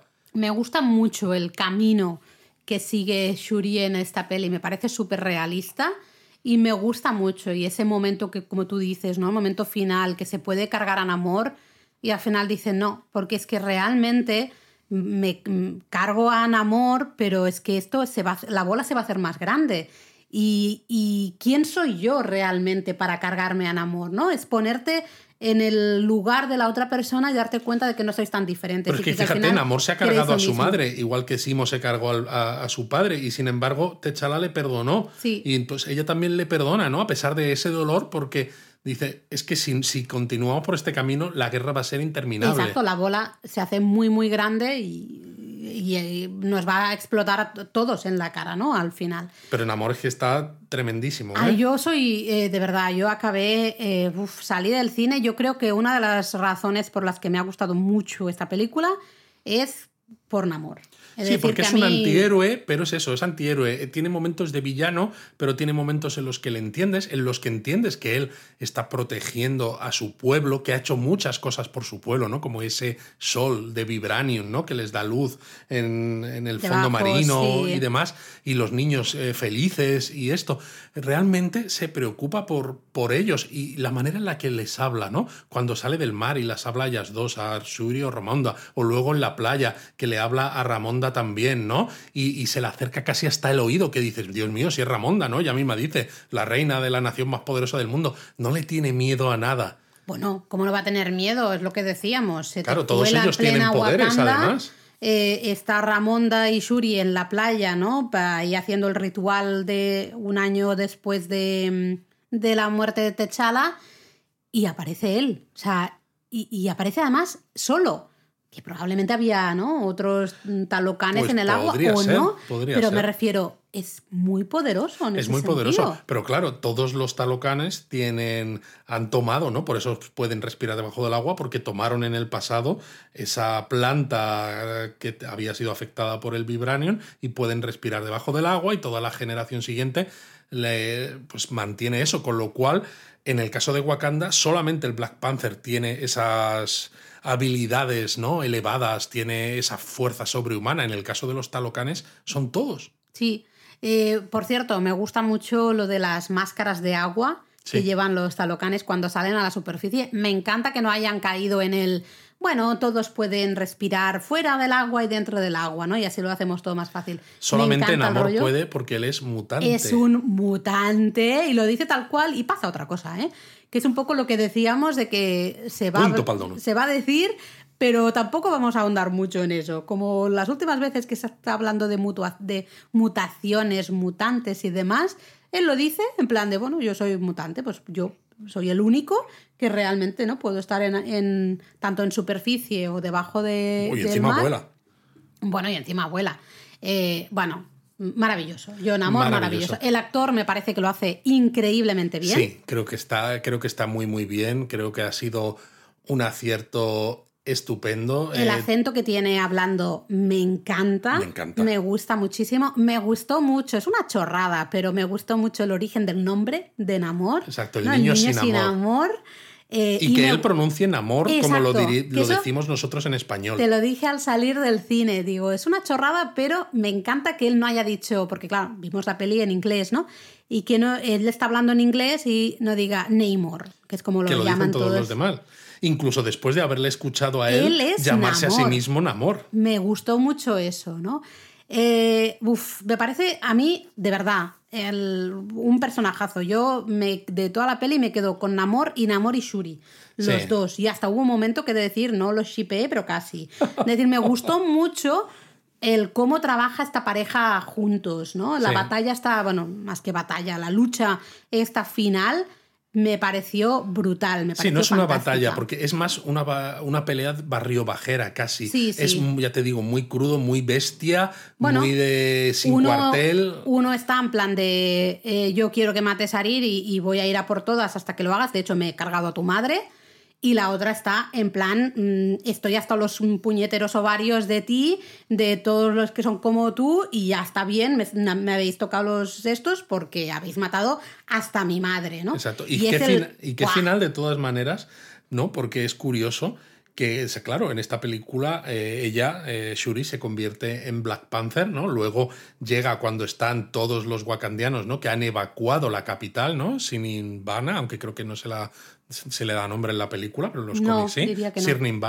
Eh, y están en, el- en la zona de los Jabari, en las montañas, e entonces llega ella y hace como una especie de pulso con Mbaku, ¿no? Que me encanta además, ¿no? Cuando Mbaku simplemente la mira, se sonríe, ¿no? Y grita y dice, el Black Panther lives, ¿no? Sí. El Black Panther vive.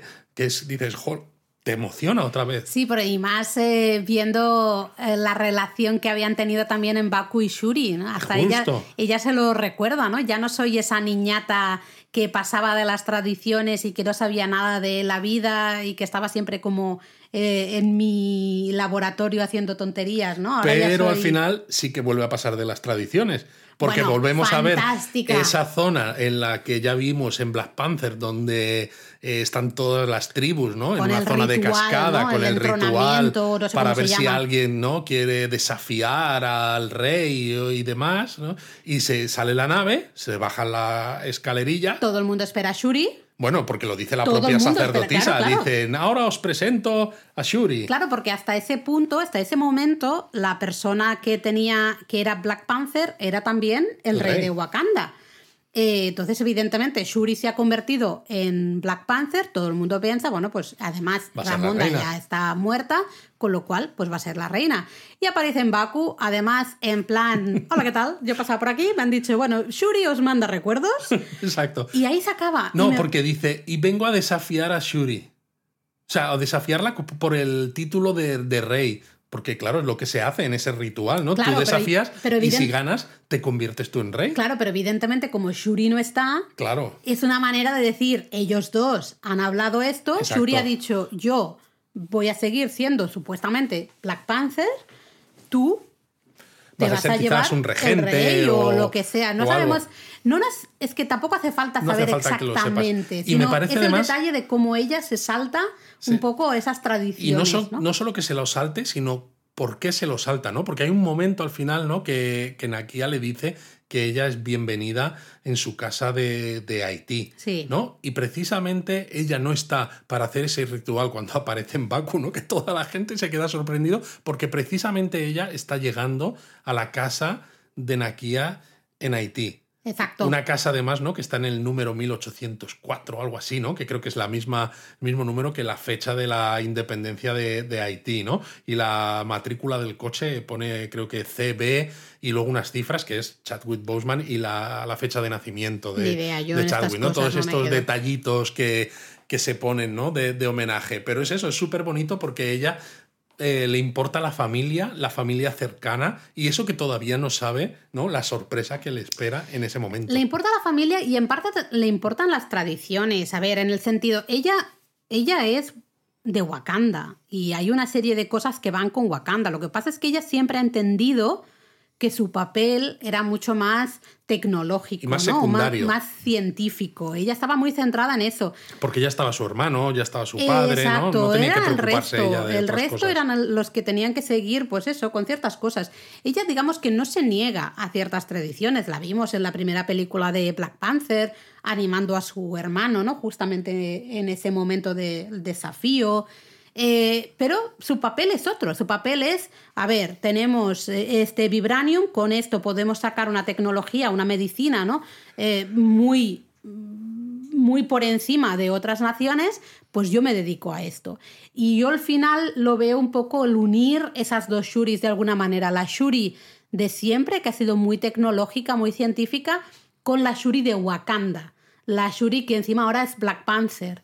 Eh, y con lo que todo lo que eso lleva, ¿no? De tradiciones y de el plano ancestral, todo ese tipo de, sentimientos o de historias, no, no me sale la palabra, ¿no?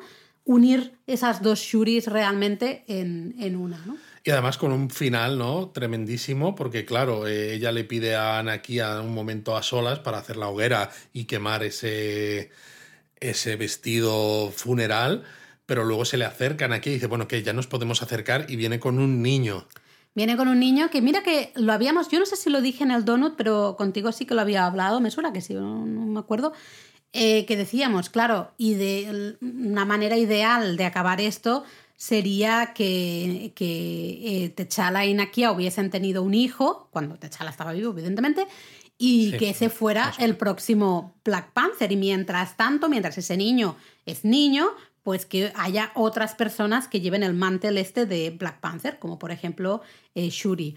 Y pasa un poco eso, porque, tendremos el, un nuevo niño le presentan como Toussaint, ¿no? que es el mismo nombre que Toussaint Louverture, que es el liberador de Haití, precisamente, ¿no? Con lo cual también todo tiene relación. Pero luego le dice, me han dicho que sabes guardar un secreto, ¿no? Y ella se sonríe, ¿no? Pensando, claro, en ese momento, ella, ¿no? Eh, ella ha pasado todas las fases del duelo en este momento de la película, porque esto es la escena mid-credits, ¿no? La escena en mitad de los créditos. Está como se sonríe porque tiene familia otra vez, ¿no? Mm. Tiene un, sobrino, tiene alguien que es eh, sangre de su, de su hermano. Pero luego cuando le dice, no, puedes guardar el secreto, y dice, no, es que Tusen es mi nombre haitiano, pero también soy de Wakanda, ¿no? Y claro, tengo nombre wakandiano. Dicen, soy el príncipe Techala, hijo del rey Techala. Y dices, joder.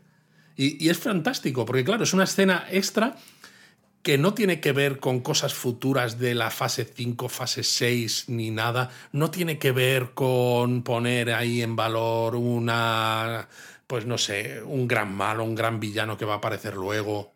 Al contrario, tiene que ver con todo lo que estamos diciendo que es esta película, que es una película, a pesar de todo, muy intimista, que es justo lo que decía el director en una entrevista, ¿no? En la premier, ¿no? Que a pesar de todos los sets y de lo espectacular que es, que él quiere que la gente se quede con las conversaciones, con las relaciones entre los personajes. Y justo esta escena en mitad de los créditos es eso, ¿no? Es la guinda del pastel de una película donde lo que importa es el crecimiento de los personajes, es cómo te enfrentas al duelo, cómo pasas por todas esas fases ¿no? que existen ¿no? y que se está establecidas del duelo, ¿no? de la negación, eh, la ira, la negociación, etcétera, ¿no? Hasta que llegas a ese, a ese momento final que dices, sí, estoy triste y cada vez que piense en él voy a seguir triste, pero al menos ya no me frena, ya no me hace querer que el mundo arda, ¿no? Que es una de las cosas que ella dice, Shuri dice, y que se lo recuerda Killmonger cuando ella está en ese plano ancestral después de haberse tomado la, hierba, ¿no? Dice, tú quieres que el mundo arda, que es justo lo que yo también quería, ¿no? Y, y claro, es un final muy esperanzador al mismo tiempo. Y eso me, hace mm, querer hablar de algo que hemos dejado un poco mencionado antes, que es el tema de las batallas y de las luchas que hay. Hay varias batallas en toda la película, pero no sé si eres tú de la opinión, de la misma opinión que yo, que no hay ninguna batalla realmente épica, ni siquiera la última batalla en el barco este, ¿dónde es? Sí, el barco este especial de los Exacto. Eh, yo, al menos, no la sentí como hiperépica.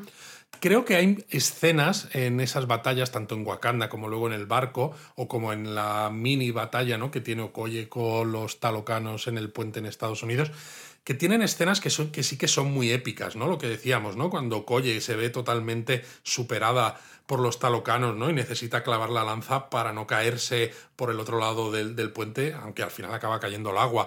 O, por ejemplo, ¿no? Esa, eh, en la batalla de Wakanda, cuando llegan Amor y los talocanos, que el agua empieza a romper las paredes, ¿no? Y se ve a Okoye eh, agarrando, ¿no? Y a Mbaku agarrando gente para salvarlos mientras el agua los arrastra. Me parece muy épico eh, no una epicidad del estilo de quizás la batalla final de Endgame, donde claro hay no, no lo estaban ni siquiera personas al mismo tiempo. No, se puede comparar no, claro que no. Pero me parece que tiene un momento épico, pero desde el punto de vista de vulnerabilidad. Porque incluso en la batalla final dices, madre mía, es que claro, los wakandianos están en una situación, porque sí, las Doras son muy duras, los Jabari también, pero claro, es que han destruido la capital, ¿no? Y tienes a mucha gente desplazada que ha perdido su, a lo mejor a familiares, a amigos, han perdido sus casas. O sea, realmente están en una situación muy jorobada. A lo que iba es que eh, creo que funciona esta película mucho mejor lo que son las luchas de uno a uno, justamente la de Okoye en el puente con el señor este que no me acuerdo cómo se llama, Atuma, eh, porque bueno, por cierto, pequeño paréntesis, a mí la verdad los dos protagonistas talocanos, Atuma y Namora, sinceramente me han dado absolutamente igual. La Tuma, pues guay, porque. Hombre, la Tuma ha tenido... mola porque tiene el pique con Okoye. Exactamente. Pero a lo que, me, a lo que me refiero es eso, que funcionan muy bien las luchas de uno a uno, no las grandes batallas.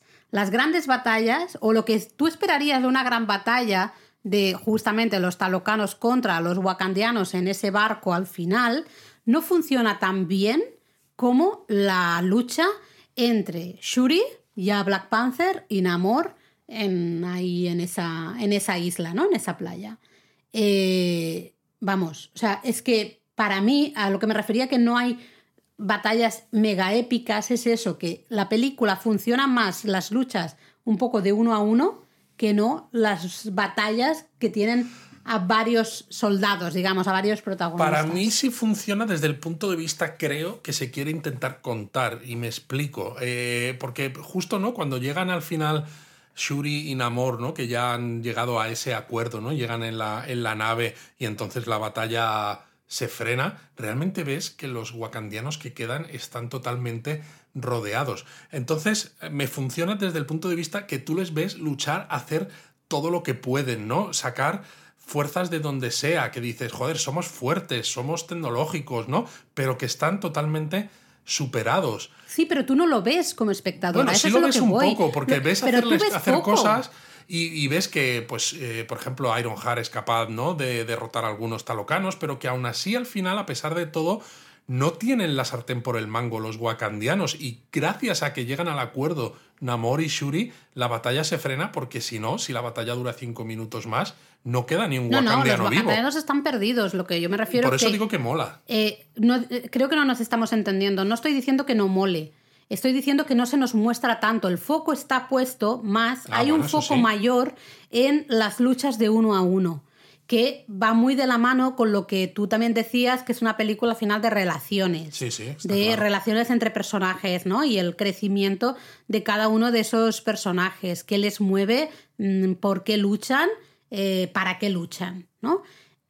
creo que funcionan mejor y en esta peli el foco está más en las luchas de uno a uno que no en...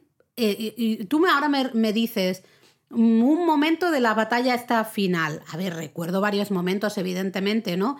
Pero básicamente recuerdo más el final, justamente. eh, los wakandianos en un extremo del, del eh, barco y tú diciendo, madre mía, esto no lo ganan ni de coña. O sea, esto ya estamos de aquí, ya, ya está perdidos, ¿no? Eh, en cambio, me dices una escena de la batalla de Shuri con Namor. Te la puedo narrar entera. Desde Sí, sí. la nave que le está metiendo los radiadores, ¿no? Bueno, el calor, a, a justo la llegada ahí en la Que, playa. por cierto, lo de los radiadores es una coña también Es marinera. un callback, ¿no? También de, sí, porque de cuando, Riri. cuando van Shuri y Okoye ¿no? al MIT a buscar a Riri, ¿no? ella, claro, se queda súper asustada y le tira, no sé, un altavoz inteligente o algo, a, a Okoye, ¿no? que lo, lo parte por la mitad con la lanza y luego agarra un calefactor y Okoye encima se, se burla de ella diciendo que, bueno, pues mira, pues si no quieres venir con nosotras, pues quédate aquí y cuando Namor, Namor venga a matarte, pues... eh, Usa el calefactor este exacto, para- usa el calefactor si quieres, a ver si así Bueno. consigues eh, ganarle. Y Pues sí, efectivamente. es una manera de Usan ganarle. el calefactor. Por cierto, tremendo en amor, eh, lo mal que acaba, lo mal que está, madre mía, o sea, tremendísimo.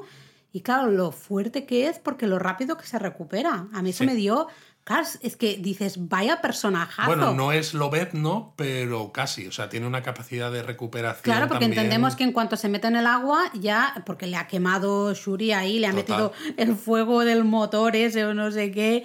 eh, a mí me parece tremendísimo. Bueno, Por eso también es una resolución interesante, porque creo que no le puedes ganar, ¿no? La única manera que puedes hacer es conseguir una alianza, que es un poco lo que decíamos en el Donut, ¿no? En el Donut anterior teníamos dudas de si iba a ser el malo definitivo o si iban, iban a acabar aliados frente a alguna amenaza posterior, ¿no? Está claro que en eso no acertamos del todo porque Namor es el antagonista total de Es esta el película. De pero hecho, sí que tiene... Empiezan un poco mejor, ¿no? En plan de, bueno, si, si vosotros me dais aquí a la chica esta, pues ya está, no Pero pasa Namor nada. desde el principio sí que quiere esa alianza eh, y al final acaban teniendo esa alianza frente a esas amenazas Sí. exteriores que están buscando esa riqueza del vibranium. Es decir, que un poco sí que teníamos claro hacia dónde está Sí, aunque yendo bueno, las ya vemos que es una unión. Namor lo deja claro al final, ¿no? Es eh, vamos a intentar sacar el máximo provecho también de esto. Soy yo dice. el que estoy manipulándoles a ellos. Bueno, no son él lo ellos dice porque que- todos los planetas, o sea, todos los planetas, todos los países del mundo van a ir a por Wakanda, que están solos a por su vibranium, porque hay que recordar, de una de las amenazas que les hacen amor a Wakanda es como digáis que existimos, os borramos del, del mapa, es. porque ellos no quieren que se sepa de su existencia. Entonces hay sospechas ahora de que existe esto, pero de momento nadie lo sabe. Y claro, Namor tiene muy claro, nosotros estando aquí en Talocan, bajo las aguas, todos van a ir a por, a por Wakanda y si van a buscar vibranium submarino, Wakanda encima nos va a ayudar porque ahora somos, somos aliados porque es No, que si estamos no, muy solos. eh, se quedan con la culpa. Claro, y O se quedan con la culpa, que ya pasa en esta película, ¿no? En muchas es. cosas, mu- muchos de los momentos. Entonces, lo de la actitud en amor, vamos, yo creo que es eh, fabulosa y le sitúa en una posición privilegiada que vamos a ver bastantes más cosas de Namor y los talocanos Ojalá más adelante. más Namor, por favor, porque no hemos tenido suficiente de mis personajes favoritos de todo el MCU. Y bueno, nos estamos Ya. enrollando un montón, Bueno, un poco pues- dispersos, pero nos queda hablar de A algo. ver, es el donut de justo después de ver la película. Hemos tenido que parar cuatro veces antes de empezar porque estábamos llorando los dos, así que yo creo que se entiende perfectamente que sea un poco más así. Ya en todo caso haremos otro poco más estructurado. Este es el de las emociones ahí en crudo, ¿no? Eh, también para acabar, la música, Luis. La música me ha flipado, me ha Eh, flipado. impresionante lo que ha vuelto a hacer Ludwig en, eh, para Black Panther. He de reconocer que la música de la primera película de Black Panther es wow, eh, impresionante. Yo es de mis bandas sonoras favoritas porque tú la estás eh, de golpe te suena en Spotify y sabes perfectamente que es Black Panther. No solo lo sabes, sino que te transporta Tucutum, a ese tucutum. plano ancestral de, de Wakanda, aunque Wakanda sea un país ficticio. O sea, te eh, lleva, te esos lleva allí. tambores, todo, ¿no? Es verdad que en esta, en esta en concreto, no hay, o al menos a mí no se me ha quedado todavía ningún tema de momento, Eso es o, o algún instrumento que digas, ya, directamente estamos hablando de Talocan, pero sí que hay, por ejemplo, eh, ciertas ah, voces de, como de sirena, que es lo que usan A eso me los refiero. Y ciertos talocanes. instrumentos que no sé si son. Que creo que le leí a, a Tengo que volver a escuchar la música. que había utilizado sonidos e instrumentos típicos mayas, Sí. ¿no? Que habían estado investigando a ver cómo sonaban los instrumentos de los antiguos ver, mayas, porque quedaba, fricazo, o sea, quedaba que muy poca información acerca de ello, ¿no? Entonces, hay muchos que tienen un toque que suena a eso, suena un poco submarino. Totalmente, totalmente. Es submarino, maya, eh, muy raro. Te la tengo que volver a escuchar porque la he escuchado un poquito esta mañana, pero tenía clase luego y no me ha dado tiempo a más. Entonces no puedo opinar todavía. Pero, por ejemplo, me pareció muy bonito cómo usaba el tema de Techala, pero luego lo mezcló con el tema del, del plano ancestral cuando se levanta el ataúd, ¿no? Y se lleva el ataúd la, la nave esa en el funeral de Techala. Eh, una manera de mirar hacia la película anterior, usar cierta música de la película anterior, pero ya está. Eh, realmente ha creado un- una música muy nueva. Ha creado, claro, Sí. temas nuevos para Shuri, para eh, evidentemente los talocanos, Todo, Amor, todos. Y es decir, el tío tenía una banda sonora para la primera película buenísima. Podría haberse sentado a decir, bueno, pues básicamente lo que a veces, a veces se hace de, pues voy a coger las mismas notitas ¿no? y los mismos instrumentos, eh, le doy un poquito de forma diferente, otro rollo un poco diferente y ya, ya tengo las cancioncitas para esta No, no, no, se lo ha currado. Se lo ha currado. eh, brutal. Y me, me, y parece me brutal. gusta mucho porque al igual que en la primera película, ¿no? Cada vez que sale algo de Wakanda, ¿no? Pues tienes, por ejemplo, Baba Mal, ¿no? Con esa, esa voz maravillosa, o tienes esos sonidos, ¿no? De instrumentos típicos africanos. Eh, cuando aparece. Cuando aparece Talocan, ¿no? Que tiene ese, ese esos ancestros mayas, las canciones que suenan son en español. Esa, ese idioma horrible que Ese idioma horrible que dicen amor. que dicen amor el cabrito. Yo me reí mucho con Sí, eso. sí, es para reírse, pero me gusta mucho, ¿no? Cómo separan también, ¿no? Y cuando estás en Talocan o relacionado con Talocan, tienes cosas en español y me parece súper, súper bien hecho, súper bien encontrado. Un instrumento que usa como la voz, como si fuera, como si fuera, ¿no? La voz de, de sirenas, digamos. No sé, el tío es un fricazo. Lo hemos visto en sus procesos de creación, es un fricazo absoluto. Y, y, me mola mucho, me mola mucho lo que, lo que ha hecho. La verdad es que está muy bien. Así que entonces, como conclusión, nos ha gustado la película, ¿no? No, para nada, no nos ha gustado nada. La verdad es que ha sido eso, ha sido una película que sirve un poco como catarsis, ¿no? Eh, ya no solo como espectadores, ¿no? De tener que, ver un MCU sin, sin Techala, ¿no? Sin Chadwick Boseman, eh, porque evidentemente no puede, no puede estar, pero que creo que al mismo tiempo ha sido una catarsis para el propio, la propia familia Marvel, ¿no? Me refiero, director, actores, equipos y demás, que te sirve, ¿no? Les sirve a ellos mismos también para cerrar una, etapa ¿no? y continuar con ese legado, que lo han estado diciendo constantemente, pero justo, ¿no? Tal como está escrita la película, es que eh, encaja, encaja muy bien y, sirve para decir eso, ¿no? Pues hasta aquí ha llegado esta historia, ¿no?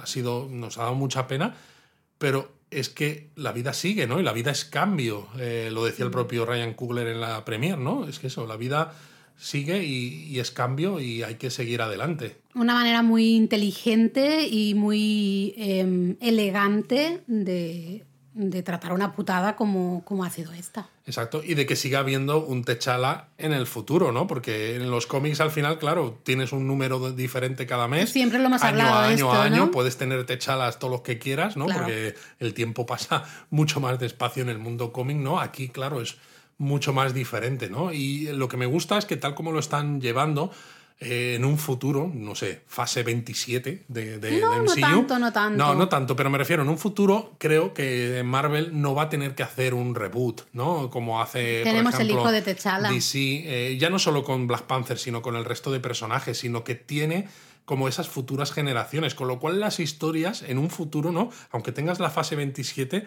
no va a ser vamos a volver a contar otra vez las mismas historias, aunque de una manera diferente. No, es que esos personajes son la continuación de los que empezaron el MCU, ¿no? Lo hemos hablado aquí varias veces, que lo hemos destacado tanto en series como en películas, eh, estamos viendo clarísimamente esa presentación de nuevas generaciones. Aquí este Techala es muy chiquitito todavía, pero eh, ya es eso, ya es una nueva generación. De todas maneras, igual que Marvel cuando estrenó Iron Man, ¿no? Y puso esa escena extra de con el Coronel Fury diciendo lo de la iniciativa Vengadores, ¿no? Pues lo ponen si la película funcionaba, pues luego tiraban del hilo y, si, no, pues bueno, pues a otra cosa, ¿no? En este caso yo creo que es un poco lo mismo. Tienen mucho más claro que prácticamente casi cualquier cosa les puede funcionar, ¿no? Que algunas cosas funcionan mejor que otras. Pero lo bueno es que están sentando un montón de bases y están dejándose un montón de hilos abiertos y en un, en un, futuro pues podrán tirar de los hilos que les dé absolutamente la gana. Sí, me parece eso, una peli muy elegante por, por eso, porque al final eh, se decidió, pues no, recastear al personaje de, de Techala, seguir, ¿no? Mm, intentar buscar una solución a, esa falta, a esa pérdida. Y ahora es una manera de decir, bueno, no nos hemos quedado temporalmente sin Techala, pero nuevas generaciones van a tener, en un futuro van a tener su Techala, ¿no? Y, y está hecho de una manera muy amable, muy, muy bonita. Muy bonita. A mí me ha gustado mucho y de hecho me gustaría volver a ver la película. A ver, cuando la pongan en Disney Plus, por supuesto que la vamos a ver. Sí, yo creo que esta semana deberíamos volver a ir. Yo deber, sí, porque me gustaría volver a verla en pantalla grande, eh, sinceramente. Sí, sí, sí, a mí también, ya te y lo he dicho. con palomitas, pero ya sabiendo lo que se nos viene, dejar, las palomitas en el asiento de al lado durante los primeros 10 minutos.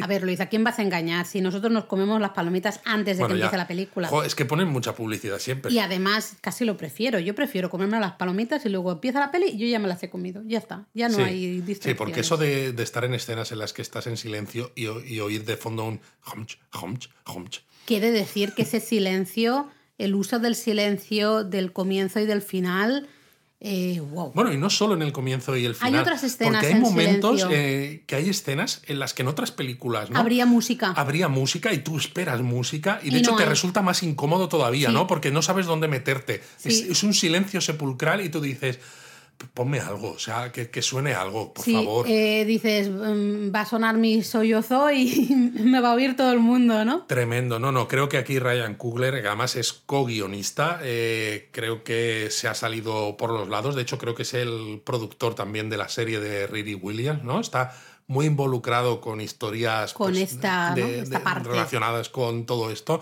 y me gusta mucho y espero que siga mucho tiempo haciendo cosas con, con Marvel y habrá que ver porque no sabemos si va, presentarán la película, bueno, yo creo que las presentan todas por secuela, ¿no? A la consideración de la Academia del Cine en Estados Unidos para los Hombre, Oscars. eh, deberían. Yo creo que eh, la reina está espectacular, Ramonda, y vamos.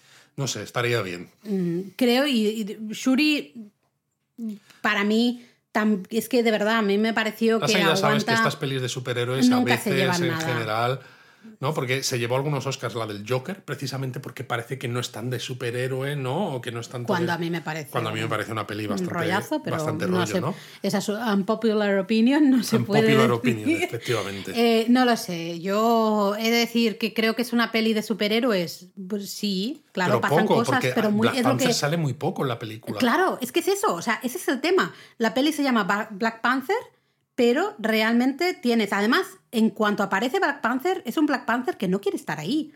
O sea, se ha tomado eso. Y que no es lo que esperas que sea Black Panther. Por supuesto. No, no, porque es un Black Panther que arrastra al resto a esa Venganza, A esa venganza, a, eh, a esa eh, cosa fea. Y dices, eso es. no quiero que vayas por este O sea, camino. Es un, el sentimiento es negativo, no es positivo. Eh, con lo cual, dices, sí, es una peli de superhéroes. Bueno, vale, porque habla de Black Panther, pero realmente no. Es una No. película de personajes, de relaciones. Y sobre todo de cómo mostrar el duelo y el proceso de duelo cuando pierdes a alguien querido. Es desde el principio hasta el final se muestra eso. Yo me he sentido muy identificado. Hablábamos a veces en los donuts de la representación, ¿no? Cuando ah, veíamos Miss Marvel, ¿no? Ah, pues gente musulmana, gente joven, no sé qué. Tal. Bueno, pues yo aquí me he sentido representado, aunque no sea mexicano, aunque no sea africano, pero me he sentido representado y me ha tocado. Me ha tocado la patata. Bueno, Luis, pues entonces vamos a verla otra vez. Vamos a verlo otra vez. Y no sé si grabaremos otro No, donut o no creo, yo creo que Porque no. este ha quedado un poco así Disperso. disperso, eh, un poco desestructurado, perdonadnos. Pero, pero bueno, teníamos ganas de compartir un poco esas primeras opiniones, primeras sensaciones y sentimientos. Claro, señores de Marvel, si nos invitan a la premiere, igual podemos tener esto más estructurado antes de que se estrene la película. A ver, Luis, la premiere es en español. Esto Ya, lo llevamos hablando mucho tiempo. Mm, No, Vale, no. vale. Así que casi mejor que no. Casi mejor que no. Pero bueno, señores de Marvel, eh, saliendo del donut arroba gmail.com, ¿eh? De verdad, eres ¿Tú tremendo. crees que alguien de Marvel se habrá quedado hasta, hasta no, el final del donut? Especialmente con cómo hemos empezado, que era como, espera, que no sé, madre mía, no puedo, espera que lloro, espera que me viene aquí el mal rollo. No, mm, no, No. no, eh, no, Luis, no. Bueno, os, Os queremos queremos 3000. 3000.